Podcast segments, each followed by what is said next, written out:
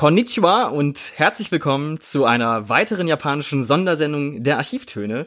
Und äh, ich glaube, exakt so habe ich auch den letzten Cast äh, schon an anmoderiert, aber äh, das macht nichts, denn äh, wir sind immer noch im Japanuary. Das heißt, auch dieses Mal schlagen wir japanische Töne an und äh, auch jetzt habe ich mir daher ähm, tatkräftige Unterstützung mitgebracht, denn ähm, in diesem Fall wäre ich ohne wirklich aufgeschmissen. Und äh, das ist Nenad vom Bildnachwirkungspodcast. Herzlich willkommen. Hallo, vielen lieben Dank für die Einladung. Ja, sehr gerne. Du bist live aus Wien zugeschaltet. Richtig, ja. Und äh, ja, wir hatten ja schon äh, letztes Jahr am Horror Oktober das äh, Vergnügen, als ich bei euch äh, Joawskis Possession mit enträtseln durfte. Und äh, ja, obwohl dieser Film damals so so weird war, ähm, war es bei euch selber natürlich aber sehr gemütlich, ähm, so dass für mich klar war, da muss auf jeden Fall noch ein Nachspiel her. Und äh, deswegen bist du ja auch jetzt hier bei uns. Aber ich glaube, es wird heute auch nicht minder verrückt, oder? Ja, auf jeden Fall. Ähm ich möchte auch nochmal sagen, vielen lieben Dank. Ich fühle mich äh, sehr geehrt, dass du dich ähm, so heimisch bei uns gefühlt hast. Ähm, das, das freut mich sehr. Aber äh, ja, es wird äh, schon ziemlich crazy heute. Ja, ja. Worüber sprechen wir denn heute, Nenad? Äh, wir sprechen heute über Why Don't You Play in Hell von Shion hm. Sono. Genau, so ist es. Aus dem Jahr 2013. Und ähm, ich denke, wir erfahren auch gleich sicherlich, äh, warum du der perfekte Kandidat, der äh, perfekte Gast für diesen Film heute bist. Aber ähm, vorher äh, würde ich dich doch bitten, stell dich doch einfach mal unseren Hörerinnen und Hörern vor, die dich vielleicht noch nicht kennen, was du so im Internet treibst, woher man dich kennt. Und äh, ja, bitteschön. Ja, sehr gerne. Ähm, mein Name ist Nennert. Ich bin eine Hälfte von Bild nach Wirkung. Wir sind in erster Linie ein Filmpodcast. Ein paar Serien machen wir auch, aber nur sehr, sehr vereinzelt ähm, mache ich mit meinem guten Freund den Juri und äh, meistens hangeln wir uns da an Themen heran, Folge für Folge. Ähnlich wie ihr es ja auch macht, nur losen wir nicht aus, sondern ähm, brüten immer ein paar Tage und Wochen vorher, was wir denn äh, machen wollen und ähm, das ziehen wir dann auch beinhart durch. Ja, ihr macht es, äh, wir machen uns da so ein bisschen einfacher, wir überlassen es den Zufall. ihr äh, ja, steckt da immer echt viele Gedanken rein und äh, so wie ich das auch schon bei euch mitbekommen habe, macht ihr auch jetzt hier äh, passend zum Japanuary auch einiges, oder? Richtig, genau. Ähm, am Ende werden es sieben Folgen werden, höchstwahrscheinlich. Ähm, in einer davon wirst ja du dann auch bei uns zu Gast sein. genau. Ähm, das wird schön. Ich freue mich sehr. Wir haben jetzt schon ein paar Folgen rausgehaut und ähm, ich habe sehr viel Spaß im Japanuary, muss ich ehrlich zugeben. Ja, das freut mich. Mir geht's da äh, tatsächlich sehr, sehr ähnlich. Ähm, ja, super. Dann äh, würde ich doch sagen, steigen wir ein. Aber äh, bevor wir das tun, ähm, bietet es sich in diesem Fall äh, tatsächlich äh, noch mal an, einen kurzen äh, Clip aus dem Film einzuspielen, ähm, so wie das ja auch immer gerne in Folgen machen. Äh, das machen wir auch hier und dann hören wir uns sofort wieder. Bis gleich.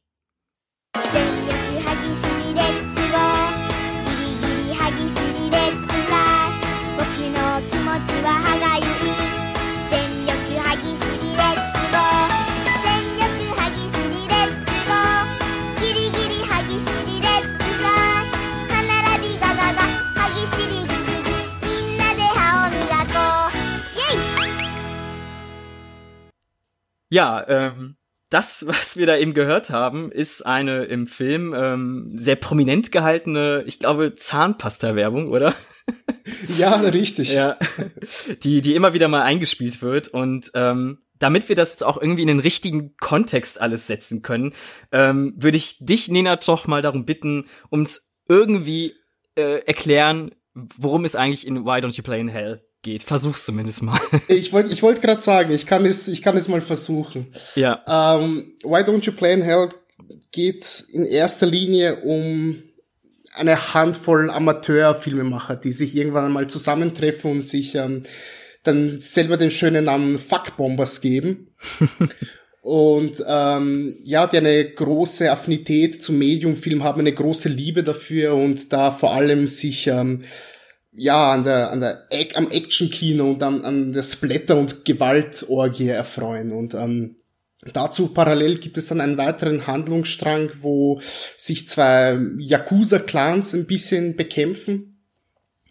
Äh, und die Tochter von einem der Mafiosi ist ja ähm, das Mädel, das wir gerade eben gehört haben mit der Zahnpasta-Werbung. Genau. Ähm, es gibt einen Schnitt, zehn Jahre später. Sie ist mittlerweile eine Schauspielerin geworden. Ähm, sollte eigentlich einen Film machen, wurde da rausgeworfen und äh, ihr Vater ist darüber nicht so ganz erpicht und ähm, ja, möchte jetzt von, von neuem einen ähm, Film starten.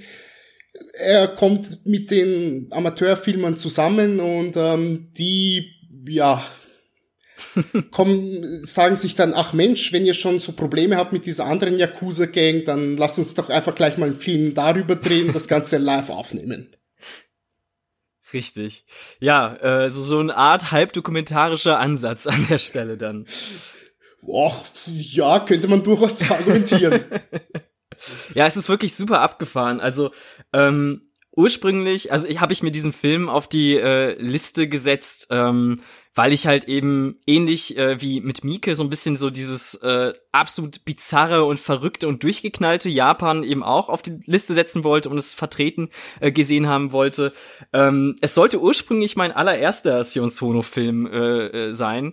Ähm, da ist mir so ein bisschen der Dezember in die äh, Quere gekommen, denn äh, da lief auf Mubi noch äh, ein anderer Film von ihm, den ich dann mir äh, kurzerhand einfach doch mal angeschaut hatte, nämlich Antiporno. Mhm. Ähm, der ja auch wirklich, so wie der Titel ist, verrät, genau das ist, was er auch hier versucht darzustellen, äh, ein Antiporno.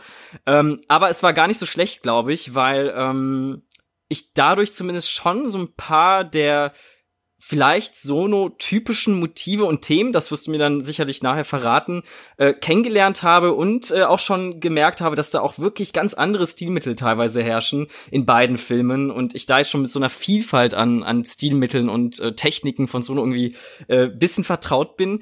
Ähm, ich würde jetzt hier wahrscheinlich sagen, es ist doch relativ zugänglicher Film. Ähm, also ich könnte mir durchaus vorstellen, den auch auf so einem DVD-Abend mal äh, meinen, meinen Kumpels irgendwie zu zeigen. Das äh, würde ich denen durchaus zutrauen. Aber es äh, bleibt natürlich dabei, es ist ein absolut abgedrehter Streifen und äh, dafür steht wahrscheinlich auch das Kino von Sono und äh, ich äh, hab dich ja auch hier nicht ohne Grund eingeladen, denn du bist so etwas, was ich den Sono-Experten nennen würde und taufen würde. Und ähm, vielleicht kannst du ja so ein bisschen mir und auch den Hörerinnen und Hörern so mm, ja nahebringen, was eigentlich die Faszination Solo für dich ausmacht. Mhm. Ähm, vorneweg, ich würde mich keinesfalls als Experten titulieren, äh, als, als Fan vielleicht eher. Okay, okay, nehme ich trotzdem. okay, sehr schön. Äh, ja, Sono ist ein ganz besonderer Regisseur für mich äh, gewesen, weil tatsächlich Love Exposure einer der ersten Filme war, die ich abseits von Animes überhaupt gesehen habe, was so japanisches Kino betrifft. Und ich war hin und weg. Also es, es hat mich bei den Eiern gepackt, wenn, wenn ich so sagen darf, und nicht mehr losgelassen. Ähm, er ist sehr eigen. Man spürt diese, diese Liebe, die er für Film hat, die er für einzelne Motive hat, so stark heraus aus seinen Filmen. Und dabei schafft er es so, ja, wundervoll verstrickte Stories zu erzählen, die aber alle einen wirklich sehr tiefen Hintergrund haben, einen sehr schönen Hintergrund haben und ähm, trotz aller Craziness und stellenweise auch Lächerlichkeit, die er damit hineinbringt, wird, ist das Ganze immer so, so ein gesamtrundes Paket, was er erschafft. Und man, man darf nicht vergessen, der Mann hat schon verdammt viele Filme gemacht. Also ich glaube, Suicide Circle, den, mit dem er den großen Durchbruch hatte, war irgendwo sein fünfter, sechster Film. Das war Ende der, nein, Blödsinn, 2001 war der. Mhm. Und seitdem hat er mit Sicherheit in typischer Miike-Manier locker nochmal 50 Filme draufgepackt. Und zumindest die, die ich sehen konnte, äh, sind immer so, ja, so wundervoll verschachtelt, wo man ein bisschen sein Hirn einschalten muss, aber sie belohnen beim Zusehen unendlich und ähm, das liebe ich, weil man, man kann sich ewig lange damit noch nach der Sichtung auseinandersetzen und mhm. sich fragen, äh, was zum Teufel habe ich da überhaupt gesehen und mhm. äh, was, was will dieser Mensch überhaupt von mir? Der hat's ja nicht mehr alle. Ähm, das trifft auf einen Großteil seiner Filmografie zu, nicht aber auf, auf alles. Also es gibt schon durchaus straighte Filme, die er gemacht hat, wie Himitsu beispielsweise oder Land of Hope, den ich aber nicht wirklich empfehlen wollen würde. ja, ähm, Also mein Eindruck jetzt nach Sono war auch ein bisschen der, dass äh, das einfach eine wesentlich coolere Variante von Tarantino fast ist. Definitiv. Definitiv. Ja, weil, weil eben auch so gerade, und das Fass werden wir gleich sicherlich aufmachen, ähm, natürlich viel auch in Richtung Meta geht, mhm. viel über das, äh, das Filmemachen und das Kino selber erzählt. Also in diesen beiden Filmen, die ich jetzt von ihm gesehen habe, war das eben Thema. Und ähm, das natürlich mit einem ja, sehr distinktiven, auch sehr klaren, stilistischen Zug immer wieder auch angepackt wird, das Thema, ähm, das aber auch teilweise mitten, auch während des Films noch, äh, noch zu kippen droht und äh, sich immer wieder anderen Gegebenheiten anpasst und äh, dann wirklich zu so einem interessanten Mixtape fast wird, aber eben der coolere Tarantino würde ich auf jeden Fall jetzt hier tatsächlich argumentieren, weil ähm, der eine für mich zumindest wesentlich stärkere und persönlichere Vision hier verfolgt, Bilder findet, die ich so noch nie gesehen habe, während Tarantino ja auch immer wahrscheinlich auch berechtigterweise vorgeworfen wird, vor allem in der Imitationskunst, ähm, sich so zu vollenden und da auch äh, zum Erfolg zu, zu gelangen. Ähm, aber das hat hier wirklich so was ganz Eigenes und ähm, wir können ja vielleicht mal so ein bisschen, bevor ich äh, ähm, noch auf jeden Fall auf die Figur des Regisseurs hier zu sprechen kommen möchte und da vielleicht auch einen Vergleich zu Sono selber ziehen möchte, weil da wirst du sicherlich mehr wissen als ich, ähm, über die Stilmittel als, als solche reden. Ähm, mhm. was, was ist dir vielleicht darf hier ich, so aufgefallen? Ja? Äh, darf, darf ich nur ganz kurz einhaken? Ja, klar, klar. Ähm, mit, mit Antiporno und Why Don't You Play in Hell hast du ja zwei wirklich sehr stark meta-verbundene Filme mhm. von ihm gesehen. Ähm, Antiporno kenne ich leider noch nicht, aber ich weiß, dass es so ein kleiner Abgesang auf die Softporno-Schiene war, die die ja. ähm, Studio Nekatsu in den 70er Jahren gefahren ist. Und Why Don't You Play in Hell ist einfach eine, eine Ode an das Filmemachen, beziehungsweise eine, eine Ode an das Medium Film selbst. Ähm, die sieht man so in der Form in seinen restlichen Werken aber nicht. Von dem her, hm, mhm. also es ist, ich würde sagen, es ist ein bisschen ein Zufall, dass du eben genau diese zwei Filme herausgepickt hast, aber ähm, natürlich hat er so ein paar Trademarks in, in ich zumindest jetzt in Why Don't You Play in Hell verbaut, die er in, in späteren Werken oder auch in, beziehungsweise in früheren ähm, Geschichten, die er gemacht hat, natürlich auch so mit drin hat. Nur diese, diesen mhm. Meta-Kommentar, von dem du sprichst, den würde ich so nur bedingt sehen. Okay, nee, das ist ein wichtiger Einwand. Das ist natürlich so meine gefühlte Empirie gewesen. Du kennst zwei Filme des Regisseurs, also musst der ganze Rest die gleiche Handschrift tragen. Ähm, deswegen bist du auch hier, um mich vor solchen Fehlern zu bewahren. Ähm, aber du meintest auf jeden Fall, oder beziehungsweise ich würde auch definitiv sagen, es ist eine klare Handschrift und vielleicht schaffen wir es so ein bisschen, die hier rauszuarbeiten. Also was sind denn so für dich mhm. so diese ähm, Stilmittel, die, die wir hier vor allem auch so vorfinden und die so ein Solo-Film eben ausmachen? Ähm, Gewalt, sehr viel mhm. Gewalt, mhm. sehr, sehr viel Blut, ähm, sehr verschachtelte Erzählungen. Also hier in dem Fall ist es ja noch relativ überschaubar. Also es ist schwer zusammenzufassen, aber man bekommt schon mit, worum es geht und trotz verschiedener Erzählstränge und ähm, Zeitsprünge wird es niemals verwirrend. Mhm. Das ist in anderen Werken von ihm, vor allem in Love Exposure, ganz anders. Also der ist so komplex und, und voller Handlungsstränge und das ist alles irgendwie so ein riesengroßes Netzwerk, was er da erschaffen hat. Also da muss man wirklich schon die vollen vier Stunden bei der Sache bleiben, um zu verstehen, worum es da überhaupt geht. ähm, hier hat man das in einem sehr, sehr kleinen Rahmen aber auch und in den meisten anderen Filmen von ihm genauso. Mhm. Ähm, seine Figuren schreien alle, die schreien sich die Seele aus dem Leib, wann immer oh, sie ja. können. Äh, auch das ist etwas, was er oft macht. Vielerorts ist es aber, wirkt es so ein bisschen unbeholfen. Also ich habe immer so das Gefühl, immer wenn er sich so in eine Ecke manövriert mit seinen Geschichten erzählen, äh, bringt er seine Figuren einfach zum Schreien, weil er nichts anderes hat, was er, was er, was er machen kann, um da aus dieser Sackgasse wieder rauszukommen. Hier würde ich das nicht so sagen, weil ähm, das passt schon alles, wie, mhm. wie die Figuren sich da verhalten und warum die mal ein bisschen pisst werden und mhm. herumbrüllen und ähm, ja. Ja, ich finde dieses ähm, Unbeholfene, das ist, äh, finde ich total äh, richtig und ähm, ist mir auch irgendwie aufgefallen, weil ich stellenweise, und das meine ich jetzt aber im so besten Sinne dieser Aussage, äh, das Gefühl hatte, einfach einen verdammt gut gemachten B-Film, so ein B-Movie ja. irgendwie zu sehen, ähm, weil natürlich schon so diese typischen Stilmittel auch benutzt, so ähm, dass dann ich weiß nicht, ähm, wenn irgend so ein Schuss erfolgt, dann wirklich den Reaction-Shot von jeder Person in dem Raum irgendwie zeigt und dann wirklich diese ganz schnellen Zooms auf die Augen macht, das dann auch von dieser, äh, von diesen Wush-Effekten äh, noch begleitet wird. Überhaupt äh, werden viele so sehr überbordenden, mimischen, schauspielerischen Gesten noch mit irgendwelchen Geräuschen untermalt. Und ähm, das wirkt zwar einerseits vielleicht ein bisschen unbeholfen, aber ich muss zugeben, dass ähm, hat eine unheimliche Energie. Also mhm. zum einen, ich weiß nicht, allein so im Schnitt, wenn sich dann teilweise eben auch diese Geschichten überlagern, dann ähm, dann schiebt sich wirklich dann der eine Schauplatz sozusagen, der eine Shot dann direkt in den nächsten hinein und wischt das dann so ganz schnell weg. Und es ist dann wirklich so, als ob dann die Geschichte einfach immer weiter drängen würde. Und es hat einfach so eine unheimliche Kinetik, die vom Bild zu Bild irgendwie weitergegeben wird. Ähm, es ist so ein wundervoller Schnittmischmasch. Es ist im Schnitt unheimlich expressionistisch, würde ich sagen, sehr expressiv. Ähm, teilweise werden Freeze-Frames verwendet, ineinander über, äh, überlaufen lassen.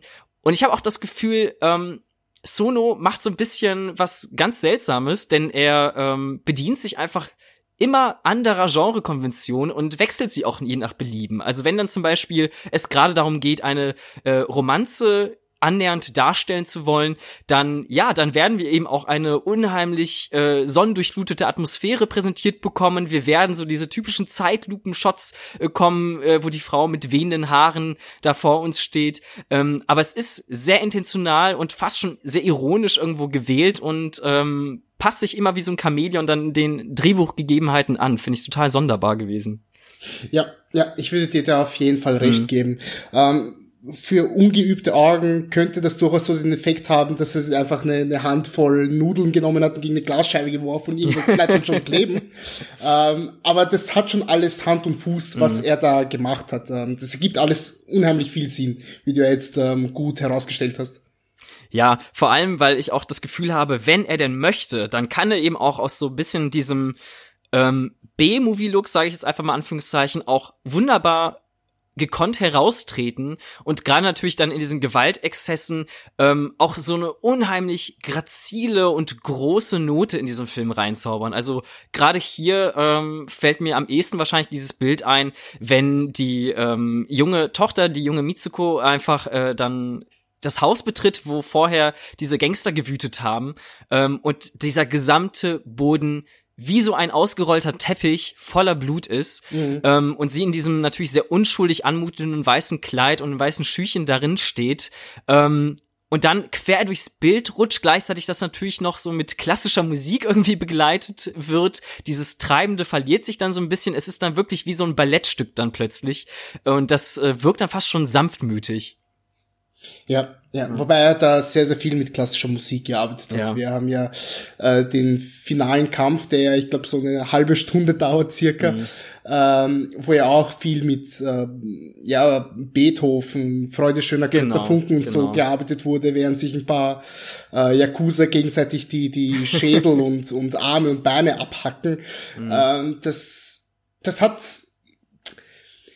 es ändert sich tonal, aber gleichzeitig hat das einfach auch so einen unglaublichen Style und, und so eine mhm. Coolness, die das versprüht. Das ist, es ist einfach cool. Man kann es nicht anders sagen. Also die, die erste Notiz, die ich mir hier aufgeschrieben habe, ist Coolness hoch 10. Und ich meine es auch so. Ja. nee, kann man auf jeden Fall so stehen lassen.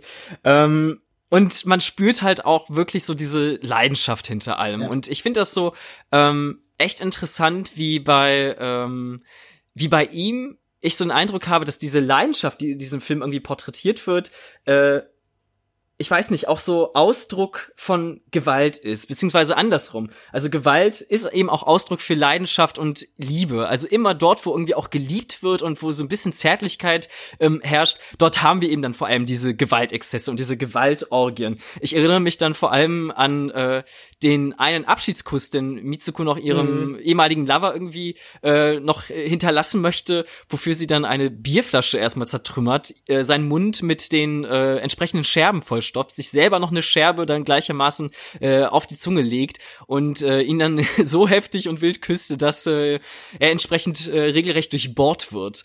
Und ähm, da werden wir sicherlich gleich noch mal auf diese auf diesen letzten finalen Akt werden wir sicherlich auch noch zu sprechen kommen, aber ähm, ich habe auch das Gefühl, es ist nicht nur diese zwischenmenschliche Liebe, sondern es ist eben auch diese Liebe zum Film und zur Kunst. Und ähm, die geht eben häufig von diesen von diesem Gewalt als ersten Punkt, von diesem ersten Impuls aus. Also wenn ich wirklich das konsequent hier zu Ende beobachte, da haben wir am Ende ähm, teilweise so Sequenzen, wo die Kameramänner selber auch mit irgendwelchen Maschinengewehren bewaffnet und ausgestattet werden und dann diese typischen Dolly-Shots, also diese Schienen, die dann ausgelegt werden, wo der Kamerawagen dann immer drüber fährt, dann ähm, zum Maschinengewehr quasi umfunktioniert wird. Das heißt, jedes Mal, wenn die Kamera auf einen Menschen auch trifft aus dieser Perspektive, äh, stirbt auch gleichzeitig jemand. Und ähm, das ist natürlich super abgefahren, dass äh, da jemand so eine blutige Vision von Kunst hat, aber total leidenschaftlich dabei. Ja, ja, ja definitiv. Man, man spürt es ja wirklich in, in, in jedem Schuss, der da drin mhm. ist, was für eine ungeheure Liebe ähm, er da hineinsteckt. Ich möchte da auch an eine äh, Szene verweisen, wo die, die Crew sich zusammentrifft äh, auf so einem Strand, ja, und die ganzen mhm. Yakuza hinten so schön in den weißen Gewand eingehüllt sind und unsere Menschen hinter der Kamera das so ein bisschen diskutieren und währenddessen gibt es ihm ja so einen Dolly-Shot, der quer über den Strand fährt und ähm, was ja, ich, ich würde es nicht eine Plansequenz nennen, aber auf jeden Fall mhm. sollte das so wie ein Long Take aussehen, was aber ja. da nicht der Fall ist, weil die Figuren fahren aus dem Bild, weil die Kamera vorbeifährt und irgendwie zwei Sekunden später sehen wir sie, wie sie irgendwo äh, li links weiter hinten an einem Tisch sitzen und irgendetwas diskutieren bezüglich mhm. des Skripts und äh, das ist das ist so wundervoll gemacht, so so so schön, so voller Liebe und so verspielt einfach. Äh, es ist es ist genial. Ja, ich glaube auch in der äh, besagten Sequenz gibt's dann auch eines meiner absoluten Lieblingsbilder aus diesem Film, wo dann die ähm, die Soundleute, die die äh, diese Boom Mics dann halten, ähm, auch in so eine Art Trainingsmontage übergeführt werden und wo sie dann quasi diese Boom Mics als Waffe verwenden und ja. eben mit ihr trainieren. Und das ist ja genau das, was ich eben meinte. Das ist dieser Ausdruck der filmischen Kunst, aber eben ja, ich weiß nicht, so aus diesem Gewaltimpuls heraus, aber dann eben doch mit so viel Sorgfalt und eben auch diesem Training dahin, dass es eben auf uns so wirkt und so durchgeplant wirkt, wie es das am Ende tut. Ähm, ich würde vielleicht einmal auf die ähm, eine der Hauptfiguren zu sprechen kommen, weil wir uns darüber, glaube ich, dann ganz gut äh, thematisch noch am Film entlanghangeln können. Und das ist die des äh, Regisseurs. Ich muss mal eben ganz kurz äh, schauen, wie der heißt. Hirata. Äh, genau, Hirata, richtig. Ähm, das ist natürlich eine unheimlich abgefahrene Figur. Ähm, es ist die absolute Leidenschaft, die aus ihr herausströmt für eben genau dieses weirde und abstruse Kino. Ähm, wir lernen schon sehr schnell, dass er offensichtlich auch so eine Antenne dafür hat, genau dort auch immer die Kamera hinzuhalten, wo eben auch diese Gewalt stattfindet. Wir steigen ja in dieser allerersten Sequenz ähm, damit ein, wie er eben diese diese äh, jugendlichen äh, Teenie-Schlachten sozusagen untereinander mitfilmt und ähm, ja ausfindig macht und irgendwie etabliert das schon direkt, äh, dass es eben auch kein Zufall ist, dass äh, er immer dort ausgerechnet äh, aufkreuzen auftaucht, wo dann diese Gewaltexzesse stattfinden und wo er eben seine Kamera draufhalten kann. Und er ist natürlich dieser pure Visionär, ne? Also mhm. er will kein Geld, er will einfach nur sich einen Namen machen, Hauptsache mit einem Film. Er betet die Götter an und ähm, ja, hofft, dass diese Vision klar wird. Und äh, es ist so eine übertriebene Figur, oder? Ja, ja, definitiv. Also in, in so ziemlich allen Belangen. Ja, später, als wir den Zeitsprung haben, hatte er ein T-Shirt, wo oben Cannes draufsteht und man eine Oscar-Statue ja. sieht. Also er lebt Film durch und durch, ja. Oder wir haben es ja auch, dass er mal ein Mädel trifft, auf ein, auf ein Date geht und die sitzen zusammen im, im Auto, werden quer durch, durch die Stadt herumkutschiert und ähm, er, er spricht quasi, naja, es sind jetzt keine Filmzitate, aber so Konventionen mhm. klapperte ab, wie das jetzt im Film aussehen würde. Ja, das, ja. Also diese, diese Liebesszene, dieser Kuss, der, der dann ausgetauscht werden würde und alle um ihn herum sagen, ey, komm, jetzt, ne, mach mal hin, ne, diese Chance wirst du nicht noch einmal bekommen, aber ihm ist es einfach vollkommen wurscht. Er ist mhm. in dieser, in dieser Welt gefangen und kennt einfach nichts anderes mehr. Was ihn aber ja. zu einer wundervoll sympathischen Figur macht. Ja, und vor allem, ich finde ihn auch so wahnsinnig gut gespielt, weil er ja wirklich plappert wie ein Drehbuch und so eine absolute Naivität äh, ausstrahlt, die aber wirklich so konsequent ist und niemals ihr Ende findet. Also, mhm. ich meine, er wird ja auch immer wieder äh, Teil dieser ganzen ähm, Gewaltgeschichten. Er, äh, er wird ja dann mit involviert, er wird ja auch getreten und geboxt, wenn er dann wirklich mit seiner Kamera da mitten reinsteigt und die Leute dadurch natürlich auch gewissermaßen provoziert. Aber das ist ihm völlig egal. Er nimmt diesen Schmerz dann einfach hin und äh, hält dann diese Kamera einfach immer weiter drauf, in jeder Situation. Auch wenn dann einer seiner Hauptdarsteller, ähm, der ja dieser japanische Bruce Lee dann werden soll, der entsprechend auch den gleichen Anzug trägt, den wir natürlich äh, von Bruce Lee kennen, unter anderem eben auch äh, natürlich in Kill Bill wieder verwurstet sehen, ähm, um hier noch eine Tarantino-Referenz ähm, äh, fallen zu lassen. Ähm, selbst in so Gesprächen, wo er dann eigentlich äh, von, von eben seinen Leuten um sich herum verlassen wird, völlig egal, er hält die Kamera trotzdem weiter drauf und glaubt an sich und es führt ja wirklich so konsequent, im Grunde sogar in den Tod hinein. Ähm, und es ist etwas, was die ganze Zeit mitschwingt, diese Vision haben, die einen trotzdem auch in den Tod hinein begleitet oder wofür es sich auch eben äh, äh, lohnen würde zu sterben, was es einem dann wert sein müsste.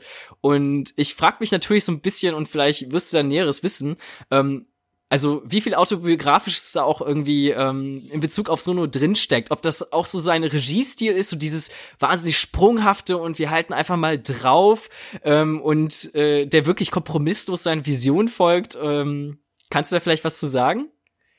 Ehrlich gesagt nicht. Ich bin, okay. was, was die Biografie von Sono betrifft, nicht hundertprozentig firm oder was auch seine Arbeitsweise ähm, betrifft. Aber ich sehe da durchaus so, so, so einen Metakommentar drinnen. Mhm. Ich meine, den, den Film, den sie machen, das ist ja, das ist ja eine Abschlachtung sondergleichens. Und ich habe ich hab da schon so ein bisschen gesehen, dass er vielleicht so ein bisschen sein, sein, sein Leben damit hineinpackt oder mhm. sein, sein, sein Job, also sich selber mhm. in diesem, in diesem Job sieht, ja, dass er vielleicht die, die Studiobosse irgendwo als die Yakuza sieht. Denn wir haben ja, es gibt ja schon arge Beschränkungen, wie, wie, wie das ablaufen soll. Also es gibt ein Zeitlimit von zehn Tagen und dann muss der Film auch gefälligst fertig sein.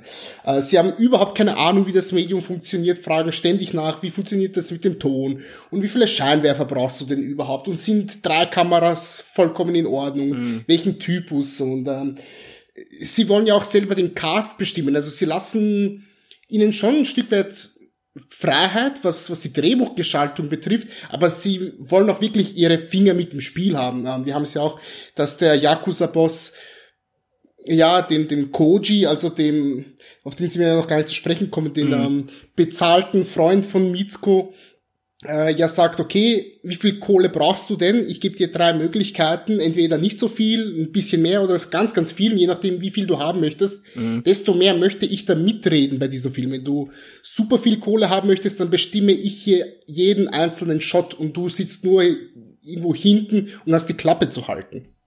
Mhm, genau, und ähm, ich würde dir komplett zustimmen. Das ist auf jeden Fall so eine Industriebeobachtung, glaube ich, äh, Filmindustriebeobachtung, ein Kommentar eben auch auf äh, eben die Industrie.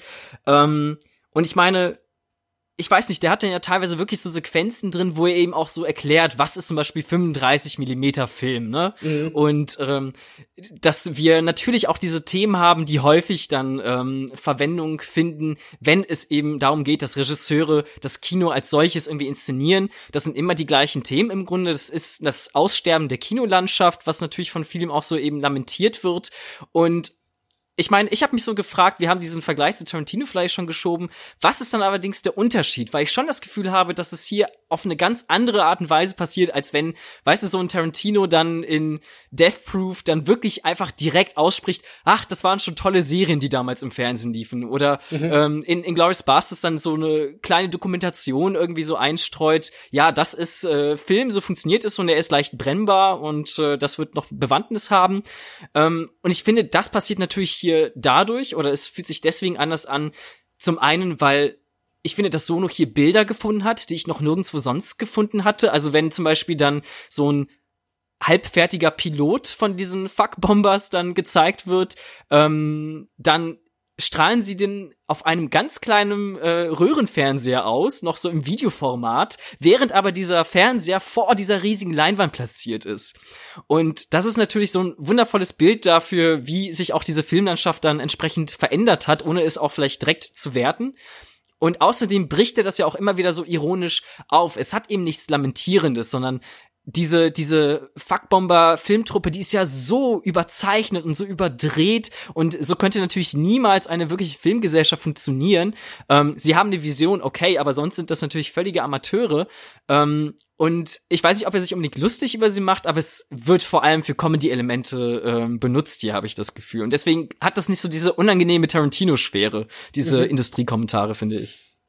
Ja, gebe ich dir recht. Ich würde auch nicht sagen, mhm. dass er sich unbedingt über sie lustig macht. Natürlich benutzt er sie äh, vor allem in den Comedy-Elementen, aber er behandelt sie schon mit dem mit der gehörigen Portion mhm. an Respekt. Also es ist jetzt kein Comic Relief, der einfach hineingeworfen wurde. Mhm. Ähm, und was, was ich so als, als den großen Unterschied sehe, Tarantino selber ist ja schon ein Stück weit immer noch ein Purist. Also er möchte analog drehen. Er ähm, mhm. ne, weißt du, was ich meine? Und hier ja, ist es ja, ja, auch die Kids, die fangen an mit 8 Millimeter Kameran. Der, der eine Junge, der die Dolly Shots macht, ist auf Rollschuhen unterwegs. Ähm, später werden die ja ganz aufgeregt, dass sie endlich 35 Millimeter benutzen dürfen. Und da, also und, und den Film, den sie machen, ist ja voller praktischer Effekt. Also wenn dein Kopf abgetrennt wird, dann wird dein Kopf abgetrennt. Das ja. ist jetzt keine, keine, ne, ist jetzt keine Puppen oder so. Richtig. Ähm, und Sono hat diesen Film mit Digitalkameras gedreht und das, dieses Blätterorgie, das ist ja alles CGI-Blut, das da, das da mhm. drin vorkommt. Uh, und da sehe ich den, den, den, den, den größten Unterschied. Ich, ich weiß jetzt nicht unbedingt, ob ich es als, als Entwicklung sehen würde, aber er ist schon, ey, er ist schon in seiner Zeit drinnen, weißt du? Also er, er mhm. schwellt jetzt nicht in Nostalgie und sagt, ach Gott, mhm. das ist doch geil gewesen damals in den 70ern mit Kinji Fukasaku und den ganzen Yakuza-Filmen. Natürlich bringt er die Zitate irgendwo, einfach dadurch, dass mal ein paar, dass so ein Name-Dropping passiert irgendwann einmal zwischendurch oder auch die Titelsequenz ist ja auch so eins zu eins von ähm, Battles Without Honor and Humanity übernommen. Mhm. Aber dennoch ist er er lebt im filmischen Hier und Jetzt. Mhm. Ja, ich glaube, dass, ähm, ja, hast du auf jeden Fall treffend zusammengefasst. Ich finde auch, ähm, er entwickelt sich wahrscheinlich nicht nur stilistisch oder er entwickelt so dieses äh, puristische Kino nicht nur weiter, er bricht auch immer wieder so mit diesen Genre-Konventionen, finde ich. Ähm, denn wenn du halt natürlich so einen typischen Yakuza-Streifen dir anschaust, dann werden da natürlich so diese ganzen Themen wie Loyalität und Gefolgschaft ähm, natürlich auch runter und rauf durchexerziert. Und ich meine, hier gibt's eine bezeichnende Szene, die wahnsinnig lustig ist, wo dann einer dieser äh, Yakuza-Bosse einfach den anderen aufträgt, sich entsprechend hübsch zu machen und äh, in Kimonos zu kleiden. Ja. und ähm, dann die natürlich nicht anders können, als wirklich diese Befehle umzusetzen, ohne äh, großen Murren, sondern einfach äh, zu handeln. Ähm, und das ist natürlich wahnsinnig komisch. Es ist vielleicht in dem Kontext sogar interessant, weil ähm, obwohl ich weiß nicht, dieses Yakuza-Genre hier auch gebrochen und weiterentwickelt wird, ähm, es doch so eine kleine Rückkehr vielleicht zur Tradition gibt, also zumindest in der Szene, äh, wo sie dann eben diese traditionellen Kimonos tragen müssen und äh, angehalten werden, auch ähm, nicht japanische Sonnenbrillen dann irgendwie wegzuschmeißen, ähm, sondern sich wirklich dann nur mit äh, vielleicht diesen alten traditionellen japanischen Werten irgendwie zu umgeben. Aber es ist halt wieder diese Ironie, es ist dieser Bruch und deswegen mhm. würde ich dir zustimmen, entwickelt der das auf jeden Fall weiter. Ja. Mhm, definitiv. Und ich meine, auf der anderen Seite, ich meine, das sind jetzt zwei Yakuza-Clans, auf der mhm. anderen Seite haben wir den, die sind ja alle gekleidet, irgendwie wie 30er Jahre Italo-Gangster, also wirklich ja. so mit so einem Fedora-Hut noch und so einem schönen Anzug noch und das ist ja alles irgendwie cool und stylisch und äh, das, was der Boss sagt, wird gemacht und ich lebe für die Ehre und ich lebe für den Kodex und mhm. das ist schon ein Stück weit romantisiert, denn ähm, ich habe ja schon Battles Without Honor in Humanity angesprochen, da ist das ja überhaupt nicht der Fall. Also da wird gelogen, betrogen, intrigiert, was das Zeug hält. Der, der, der, der Codex ist eigentlich ein Scheißwert. Und die, mhm. die Battles-Serie, also die Yakuza Papers, sind Anfang, Mitte der 70er entstanden. Mhm. Mhm. Ja. Ja. Ähm, ich glaube, ich habe vor allem noch so ein ganz großes Fass, das ich mit dir noch aufmachen möchte, mhm. wo uns auch wahrscheinlich jetzt so diese Figur des Regisseurs äh, langsam äh, auch hintreibt.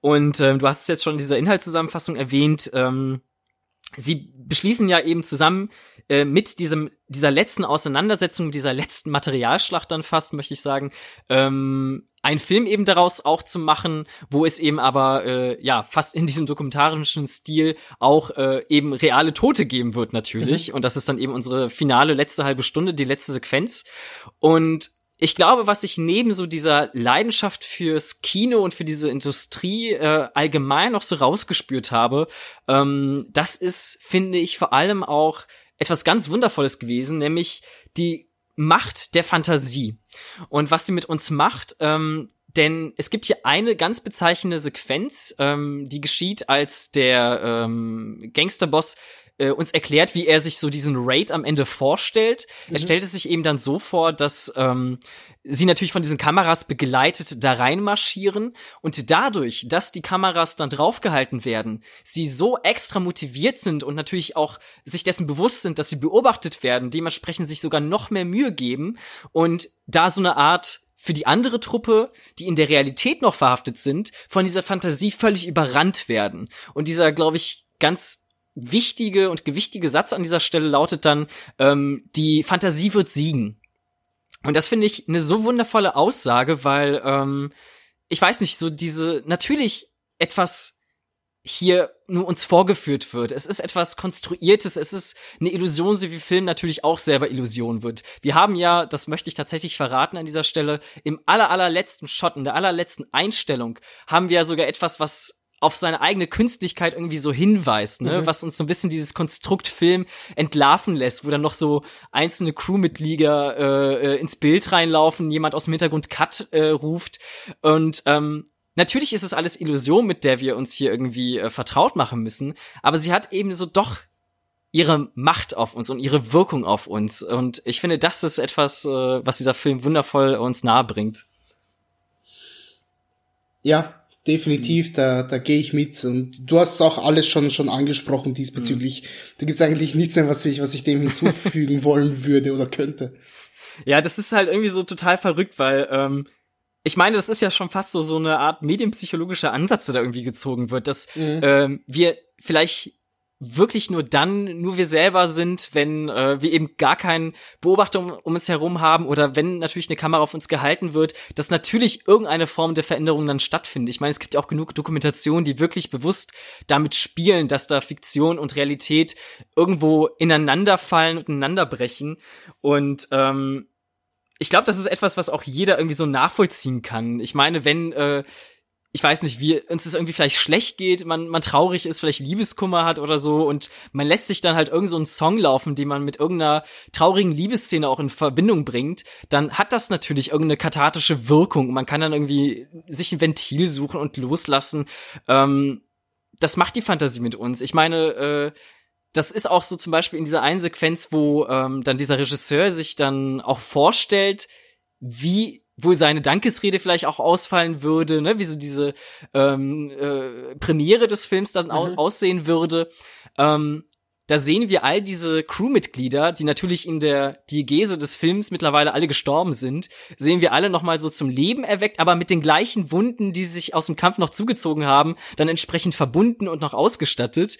Und das ist so klar, diese Aussage, dass natürlich Fantasie irgendeine Konsequenz hinterlassen wird. Und ähm, ja, das ist für mich noch etwas, was ich total aus diesem Film mitgenommen habe. Ja. Mhm. Ja, das, das ergibt alles Sinn, was du sagst. ja, sorry, sorry, dass ich dann nicht ähm, viel mehr, viel mehr hinzufügen kann, aber das, es stimmt, es stimmt, ich, ich mhm. stimme dir voll und ganz zu. Wunderbar. Ähm, ja, also das ist, glaube ich, so vor allem das, was ich äh, als Hauptaussage darin sehe. Hast du noch irgendetwas auf der Palette, was du äh, zum Film loswerden wollen würdest? Mm, nicht wirklich. Du hast im Prinzip alles schon gesagt, was ich auch sagen wollte. Es ist mhm. ein vergleichsweise relativ zugänglicher Sono. Man kann mhm. sich den einfach aus einer, einer, einer Laune heraus anschauen, einfach wenn man ein bisschen Splatter-Spaß haben möchte. Ähm, er ist, er, er brüht mit, mit, mit jeder Pore einfach geballte Coolness aus. Also ich habe es in meiner Letterbox Review geschrieben. Mhm. Es, es, es ist Coolness gebannt auf Celluloid. Okay, ich meine, gut, die wurde mit Digitalkameras gedreht, aber dennoch die, die, die, die ähm, der Kern der Aussage stimmt trotzdem. Ähm, es, es ist eine Ode an, an das filmische Medium auf so vielen verschiedenen ähm, Bereichen, die wir alle schon angesprochen haben.